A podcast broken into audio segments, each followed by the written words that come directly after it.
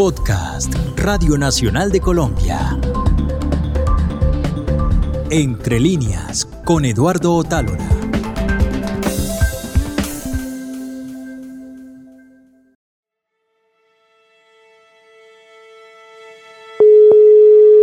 Estás grabando, ¿cierto? Lo más importante a la hora de hacer una entrevista es que todo quede bien grabado. Como dice uno de los mejores productores que conozco, nada que quede mal en la grabación original se puede arreglar en postproducción. Hola, hola Eduardo. Irene. Hola. ¿Se me escucha bien? bueno, muchísimas gracias. Estoy muy feliz de poder mantener esta conversación.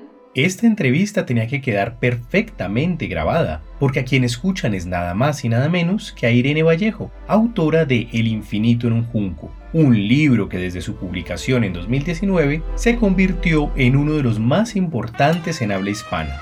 Sin lugar a duda, un referente en las conversaciones literarias. Entonces se las envío mm, o por correo electrónico o por... A su lado está Enrique Mora, el esposo de Irene, Enrique es un hombre generoso que sirve de maravilloso puente entre Irene y la horda de personas que queremos entrevistarla. Su trabajo es invaluable, tanto como su amabilidad. Soy Enrique. Hola, Enrique. Saludo un momento. ¡Qué emoción! ¿Qué tal? Un, placer saludarle.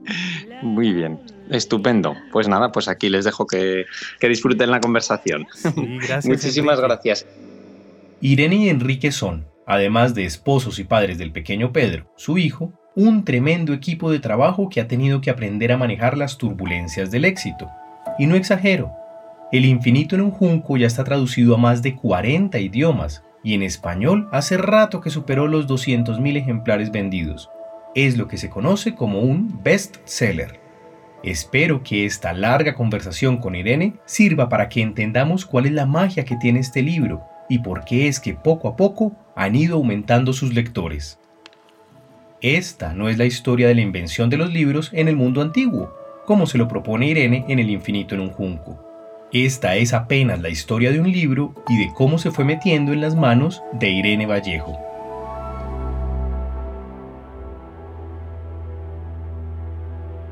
En El infinito en un junco, Irene Vallejo cruza la historia de los libros en la antigüedad con su propia historia de vida, con sus lecturas y experiencias, una de las cosas que cuenta sobre sí misma es que era una niña silenciosa. Escuchemos cómo lo dice en El infinito en un junco. Abro comillas. Pero lo peor, insisto, fue el silencio. Acepté el código vigente entre los niños, acepté la mordaza. Todo el mundo sabe desde los cuatro años, desde siempre, que chivarse está muy mal. El chivato es un cagón, un mal compañero, merece que le hostíen, lo que pasa en el patio se queda en el patio.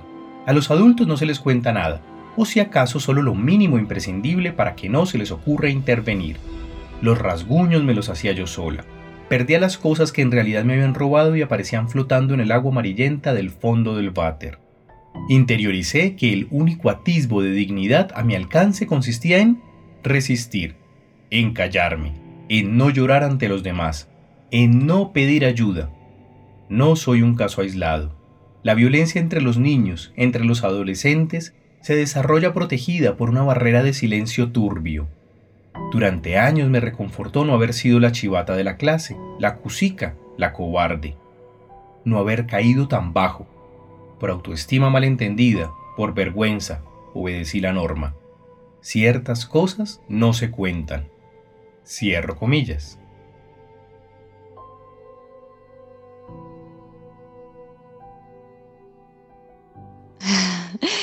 Ay, sí, muy, muy cierto. De hecho, la etimología de la palabra infancia, infans, que viene del latín, significa no hablar o no estar dotado de la palabra. Así que los, la, la, infancia es el periodo en el que no se habla o no se comunica o los adultos no prestan oído a la palabra de los niños, ¿no?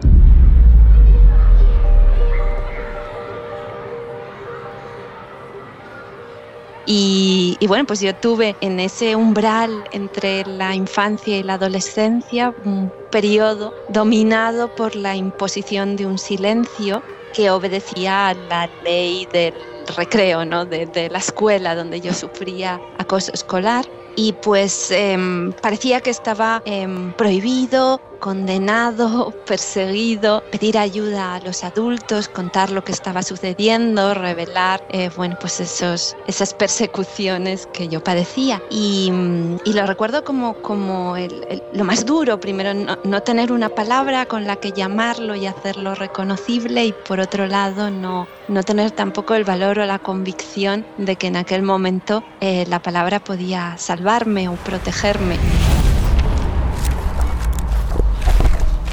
Y, posteriormente recordando aquellos tiempos en los que se suponía que quien em, denunciaba era un chivato, em, un, delator, pues eh, realmente he reflexionado sobre mi propia vocación literaria, dándome cuenta de que los libros me protegieron y me abrigaron en aquel momento y que posiblemente el deseo de escribir y de contar mi historia y mis historias tenga mucho que ver con una tardía rebelión a, ese mandato, ¿no? Según el cual no, no debes hablar, hay ciertas cosas que no se deben decir o contar y yo, sin embargo, creo que la literatura nos enseña y defiende todo lo contrario, que aquellas cosas de las que nos dicen que no se debe hablar son las que es más importante contar. El infinito en un junco recoge una gran investigación sobre cómo aparecieron y sobre todo permanecieron los libros en el mundo antiguo. Esto, aunque ahora lo vemos como algo natural, no lo fue. Los libros eran objetos complicados de construir y de preservar, objetos costosos, casi de lujo, comparables quizás con poseer actualmente una obra de Picasso. Además, en cierto sentido, los libros también eran prescindibles, pues las historias que contenían podían guardarse en las memorias de los aedos y así viajar de un lugar a otro. Esa forma de vivir de las historias las convertía en una especie de seres vivientes que cambiaban constantemente. Incluso se podría decir que evolucionaban. En contraste con esta tradición oral, el libro escrito es estático y casi parece un animal muerto y disecado, que se quedará hasta la eternidad con la mirada fija en el mismo punto. Unas de las historias más importantes para la antigüedad y por supuesto para nuestro tiempo son la Iliada y la Odisea. Estas se le atribuyen a Homero, ese narrador ciego que la repetía de ciudad en ciudad, que convocaba multitudes para embrujarlas con el sonido de sus palabras. Sin lugar a duda, la vida de este hombre es tanto o más interesante que sus historias. Es un personaje apasionante. Irene Vallejo también sucumbió a los encantos de Homero, de este misterioso personaje. Escuchémosla contándonos por qué le gusta tanto. Tanto me gusta Homero que yo en, mi infancia creía que Homero era mi padre, porque me contaba las historias de la Iliada y la Odisea antes de dormir y por supuesto pues no citaba al autor y yo siempre pensé que las inventaba mi padre para mí.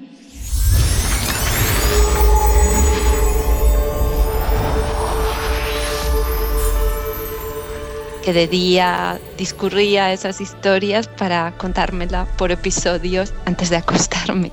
Y, creía realmente que todas esas historias nacían para mí, existían solo para mis oídos y que Homero, cuyo nombre nadie me había mencionado, era en realidad mi padre.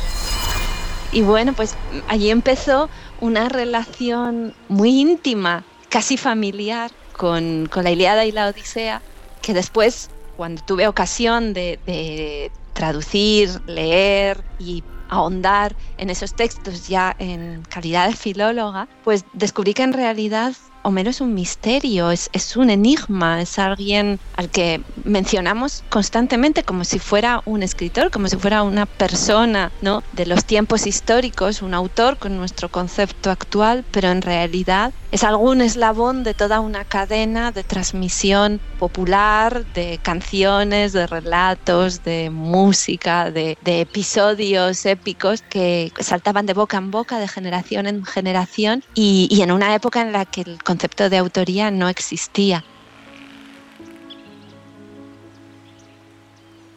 Entonces a mí me, me, interesa mucho ese, ese, fenómeno, ¿no? esa transición del mundo de la oralidad al mundo de la escritura y como hay allí un territorio en penumbra del que apenas sabemos nada y sin embargo donde se forjaron los principales mitos que hoy todavía nos, nos acompañan. Y me parece hermoso porque intento también reivindicar el mundo de la oralidad junto al de los libros. Yo siempre he amado la palabra escrita y sin embargo me inicié en la literatura a través de, los relatos orales que me contaban y yo era una niña que siempre intentaba sonsacar a los adultos cuentos, historias, recuerdos, experiencias y, y he sentido muy vivamente esa fascinación del relato narrado, de la palabra oral, ¿no? de la palabra alada que decía Homero. Y en el infinito en un junco quería, quería reivindicar esas, esas dos corrientes y destacar que la escritura no acabó con la oralidad. La oralidad sigue viva, el legado de Homero, quien quiera que fuera, está todavía con nosotros. Y, y cuando escuchamos un audiolibro o un podcast o, o la radio, pues volvemos a revivir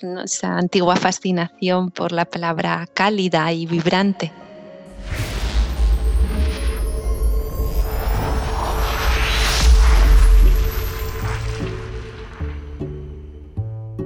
En los agradecimientos de El infinito en un junco, la penúltima línea dice lo siguiente, abro comillas, agradezco al pequeño Pedro, doctorando en sabotaje, que me ha enseñado en qué consiste la esperanza, cierro comillas. ¿Cómo se relaciona el pequeño Pedro, hijo de Irene y Enrique, con la existencia del infinito en un junco? Sí, bueno, es... Em, la verdad es que el, nacimiento de mi hijo Pedro partió el proyecto de escritura del, del, infinito en un junco, lo transformó completamente porque yo había hecho trabajo de investigación cuando todavía no había nacido y mientras estaba embarazada pero Pedro llegó al mundo con, graves problemas de salud. Tuvo que permanecer ingresado durante varios meses en cuidados intensivos y, y, después necesitó durante sus primeros años atención constante y nuestra vida era un ir y venir constantemente del hospital Y esas fueron las circunstancias tan duras en las que yo escribí El infinito en un junco, algo que no estaba previsto, que entró como un rayo en la vida y en los planes de escritura, pero creo que al final dejó su impronta en el resultado final del libro, porque yo lo escribía arañando minutos, horas a la vida del hospital, que es tan absorbente, tan obsesiva, y, sentía que, la escritura de ese libro era mi refugio, era el momento más feliz del, día, era como ese momento en el que oyes sonar la campana y puedes salir al recreo a oxigenarte. Y realmente me aferré al libro, me sentí feliz y experimenté algo que estaba intentando contar, como los libros, la escritura, la palabra, la creación pueden ser salvíficas en, ciertos momentos de la vida.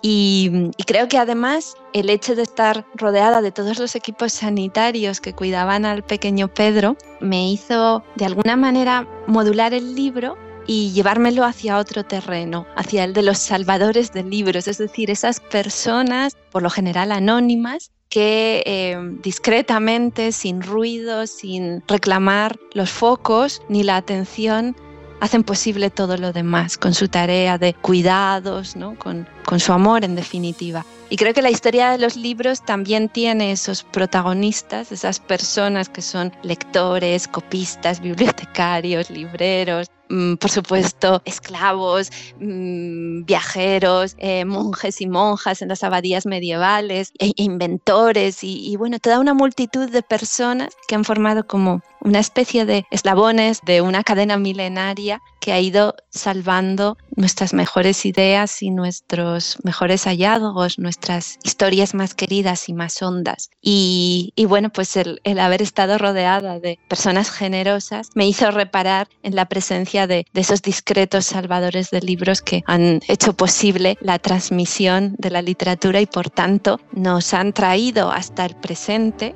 pues eh, los libros, los clásicos que hoy amamos y esa cadena todavía continúa viva porque todavía tenemos que garantizar la supervivencia de los libros de hoy para el mañana. Y, bueno, pues eso es lo que yo debo agradecerle a, mi pequeño Pedro, ¿no? Fue mucho más difícil de lo previsto escribir este libro, pero también hubo esperanza y hubo, mucha generosidad alrededor. Y por cierto, la razón por la que se llama Pedro es, es, mi amor por el Pedro Páramo de Juan Rulfo. El infinito en un junco es uno de los libros más exitosos de los últimos tiempos. Ni la propia Irene se cree el alcance que ha tenido. Al principio se preguntaba todo el tiempo, mientras lo escribía, si a alguien le interesaría leerlo. Pero desde que se ganó en 2020 el Premio Nacional de Ensayo en España, las ventas han ido en aumento y así también los lectores. Hace poco vi a Irene en un aeropuerto y fue impresionante cómo la reconocieron sus admiradores, aunque usaba tapabocas. Inmediatamente se le acercaron y como fans de una estrella de rock, le ofrecieron sus libros para que les diera un autógrafo. Eso es algo que yo nunca había visto que le pasara a un escritor. Me emocionó mucho. Sin embargo, también sé que esa fama y reconocimiento no son gratuitas. Implica una gran cantidad de trabajo responder a toda esa admiración y cariño. Por eso le pregunté a Irene cómo le cambió la vida diaria este libro. Su respuesta, como ella misma, está llena de generosidad. Bueno, la verdad es que desde el principio hemos sufrido muchas sacudidas, la sacudida de esa difícil llegada al mundo del niño y ese primer momento en el que mi marido y yo temimos que nuestros proyectos creativos, los de ambos, em, se veían abocados bruscamente a un final. Yo, escribí El infinito en un junco pensando que era mi despedida de la literatura por una larga época, porque era muy difícil eh, sostener esta lucha por vivir o sobrevivir de la escritura cuando un niño demanda tantos cuidados y tanta atención. Así que lo escribí pensando que aquí se terminaba pues una etapa feliz de escritura, de, ilusión y de esperanzas y expectativas y en realidad estaba a punto de suceder todo lo contrario, ¿no? Era un libro más bien de bienvenida que de despedida. Y todo lo que ha sucedido después ha sido tan asombroso que todavía no nos acostumbramos y aún sentimos eh, muchas veces pues pasmo y perplejidad. Eh, yo me siento agradecidísima a todos los lectores que han tomado el libro en sus manos cuando todavía era tan pequeño como una semilla y lo han regado y lo han cultivado y, y lo han hecho pasar a, manos de nuevos lectores y eso ha sido, ha sido muy emocionante por inesperado porque a veces la realidad pues empieza siendo muy áspera y después te depara momentos así de generosidad eh, desmedida, ¿no? Y sí, lo, cierto es que familiarmente no hemos tenido una situación de normalidad desde hace muchos años, primero por, por el motivo de la salud, después la pandemia, después lo que ha sucedido con este libro. Pero estos sobresaltos son la vida y, creo que todo lo, lo, que hemos experimentado anteriormente pues me ayuda a gozar más de, lo que está sucediendo ahora y de este inmenso, infinito privilegio que es eh, tener lectores, pues no solo en mi país, sino en, un país como, como el suyo, en, Colombia, que yo siempre he admirado tanto por, por su creatividad y su literatura.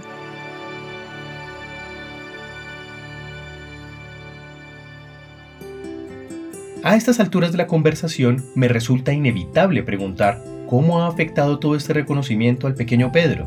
Escuchemos lo que nos contó Irene al respecto. La verdad es que me acompaña muchas veces a ferias del libro, a, actos, a encuentros y, a veces se, sienta a mi lado a firmar y dedicar él también los libros, ¿no? Y deja ahí su, pequeña firma y alguna frasecita o algún dibujo son niños que, bueno, que nacen en un entorno muy especial, ¿no? Sabiendo ya que son los editores, que son los escritores, que son los libros. A mí me costó mucho tiempo averiguar que existían los escritores. Yo escuchaba historias y pensaba que todas venían de los adultos, de la familia, pero no sabía que existían los escritores que las inventaban. Y sin embargo, pues eso, nuestros niños ya desde, desde sus primeros años aprenden, ¿no? Todo lo que hay detrás de los libros y los cuentos y, y las editoriales y los agentes y, y todas estas realidades extrañas y anómalas con las que los rodeamos. Mientras leía El infinito en un junco tenía una sensación extraña. Sentía que estaba frente a una tesis doctoral sobre la historia de los libros, pero sin que me atontara la modorra y distracción que suele atacarme cuando leo este tipo de textos. Por el contrario, me sentía enérgico y animado, como frente a una novela de aventuras donde los libros eran los protagonistas y en cada página yo deseaba que le ganaran las batallas a la humedad, los incendios, las inundaciones, los saqueos y esas otras mil amenazas que tienen. Porque hay que decirlo, por poderoso que sea el contenido de un libro, en últimas, sus páginas y carátulas son seres indefensos y delicados. Esta sensación de lectura me generó una pregunta que por supuesto debía hacerle a Irene Vallejo. ¿Cómo se logró la armonía entre un trabajo de investigación tan duro y profundo con una manera de contar tan cálida y amorosa? En realidad es y no es una tesis. Hubo, unos años efectivamente de investigación para doctorarme sobre un tema muy semejante al del ensayo, pero de esa tesis no llegué a aprovechar ni una línea, ni una palabra. Me, basé en lo que había investigado, en los datos, las historias, los relatos que había recopilado, pero decidí escribir algo totalmente distinto, ¿no? lo que podríamos llamar un ensayo de aventuras. Y, y por eso quise que empezara el libro con unos misteriosos caballeros galopando y terminase con unas amazonas audaces, las bibliotecarias a caballo. Y bueno, pues eh, lo reescribí bastantes años después con la experiencia acumulada de, una trayectoria profesional que había sido bastante zigzagueante, pero que me había dado la oportunidad de aprender distintas especialidades, digamos, o en distintos campos. Primero había sido la investigación universitaria, pero dejé la carrera académica y después me dediqué al periodismo. Del periodismo aprendí la divulgación en un sentido, yo lo digo en un sentido totalmente valorativo, el, el ser capaz de transmitir un contenido complejo a un público amplio y explicarlo de manera que sea próxima, cercana y que además el lector entienda la conexión que hay con su vida, ¿no? con sus intereses, con lo que le rodea y, le inquieta o le preocupa o le emociona. Y, tengo que agradecerlo a, mis colegas periodistas que tanto me enseñaron sobre cómo titular, sobre cómo eh, escribir los primeros párrafos de, un artículo, sobre cómo captar la atención y, y sobre todo cómo, cómo dirigirme a un público muy amplio.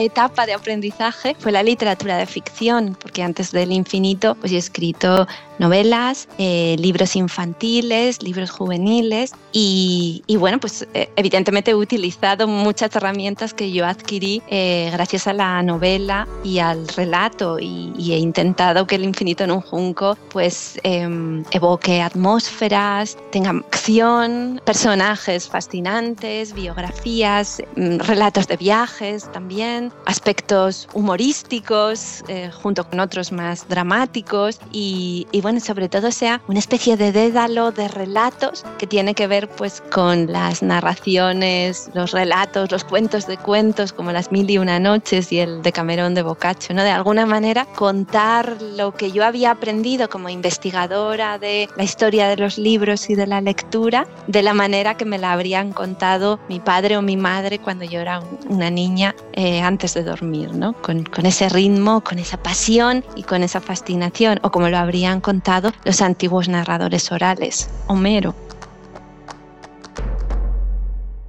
Para terminar este primer capítulo dedicado a Irene Vallejo, les comparto un regalo que ella nos dejó, su lectura del inicio del libro. Por favor, vayan corriendo a las bibliotecas o librerías a conseguirlo, y no se preocupen si se les pasan las horas leyéndolo, es porque están embrujados por el poder de la buena literatura. Misteriosos grupos de hombres a caballo recorren los caminos de Grecia. Los campesinos los observan con desconfianza desde sus tierras o desde las puertas de sus cabañas. La experiencia les ha enseñado que solo viaja la gente peligrosa, soldados, mercenarios y traficantes de esclavos. Arrugan la frente hasta que los ven hundirse otra vez en el horizonte. No les gustan los forasteros armados. Los jinetes cabalgan sin fijarse en los aldeanos. Para cumplir su tarea deben aventurarse por los violentos territorios de un mundo en guerra casi permanente. Son cazadores en busca de presas de un tipo muy especial. Presas silenciosas, astutas, que no dejan rastro ni huella. Si estos inquietantes emisarios se sentasen en la taberna de algún puerto a comer pulpo asado, hablar y emborracharse con desconocidos, nunca lo hacen, por prudencia, podrían contar grandes historias de viajes. Se han adentrado en tierras azotadas por la peste, han atravesado comarcas asoladas por incendios, han contemplado la ceniza caliente de la destrucción y la brutalidad, han tenido que beber aguas repugnantes que les han causado diarreas monstruosas. Cuando la noche les sorprende lejos de cobijo, solo su capa les protege de los escorpiones. Han conocido el tormento enloquecedor de los piojos y el miedo constante a los bandoleros que infestan los caminos. Es lógico que teman a los bandidos de cuchillos afilados. El rey de Egipto les ha confiado grandes sumas de dinero antes de enviarlos a la otra orilla del mar para cumplir sus órdenes. En aquel tiempo, solo unas décadas después de la muerte de Alejandro, viajar llevando una gran fortuna era muy arriesgado, casi suicida. Y aunque los puñales de los ladrones, las enfermedades contagiosas y los naufragios amenazan con hacer fracasar una misión tan cara, el faraón insiste en enviar a sus agentes desde el país del Nilo, cruzando fronteras y grandes distancias en todas las direcciones. Desea apasionadamente, con impaciencia y dolorosa sed de posesión, esas presas que sus cazadores secretos rastrean para él, haciendo frente a peligros desconocidos. Los campesinos que se sientan a fisgonear a la puerta de sus cabañas, los mercenarios y los bandidos habrían abierto unos ojos asombrados y una boca incrédula si hubieran sabido qué perseguían los jinetes extranjeros. Libros, buscaban libros. Era el secreto mejor guardado de la corte egipcia. El señor de las dos tierras, uno de los hombres más poderosos del momento, daría la vida, la vida de otros, claro, siempre es así con los reyes, por conseguir todos los libros del mundo para su gran biblioteca de Alejandría. Perseguía el sueño de una biblioteca absoluta y perfecta, la colección donde reuniría todas las obras de todos los autores desde el principio de los tiempos.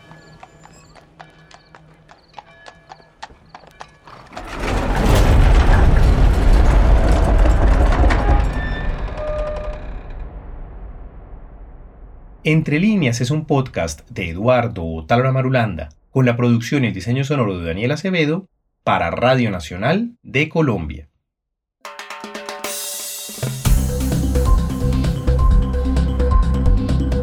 Este fue un podcast de Radio Nacional de Colombia.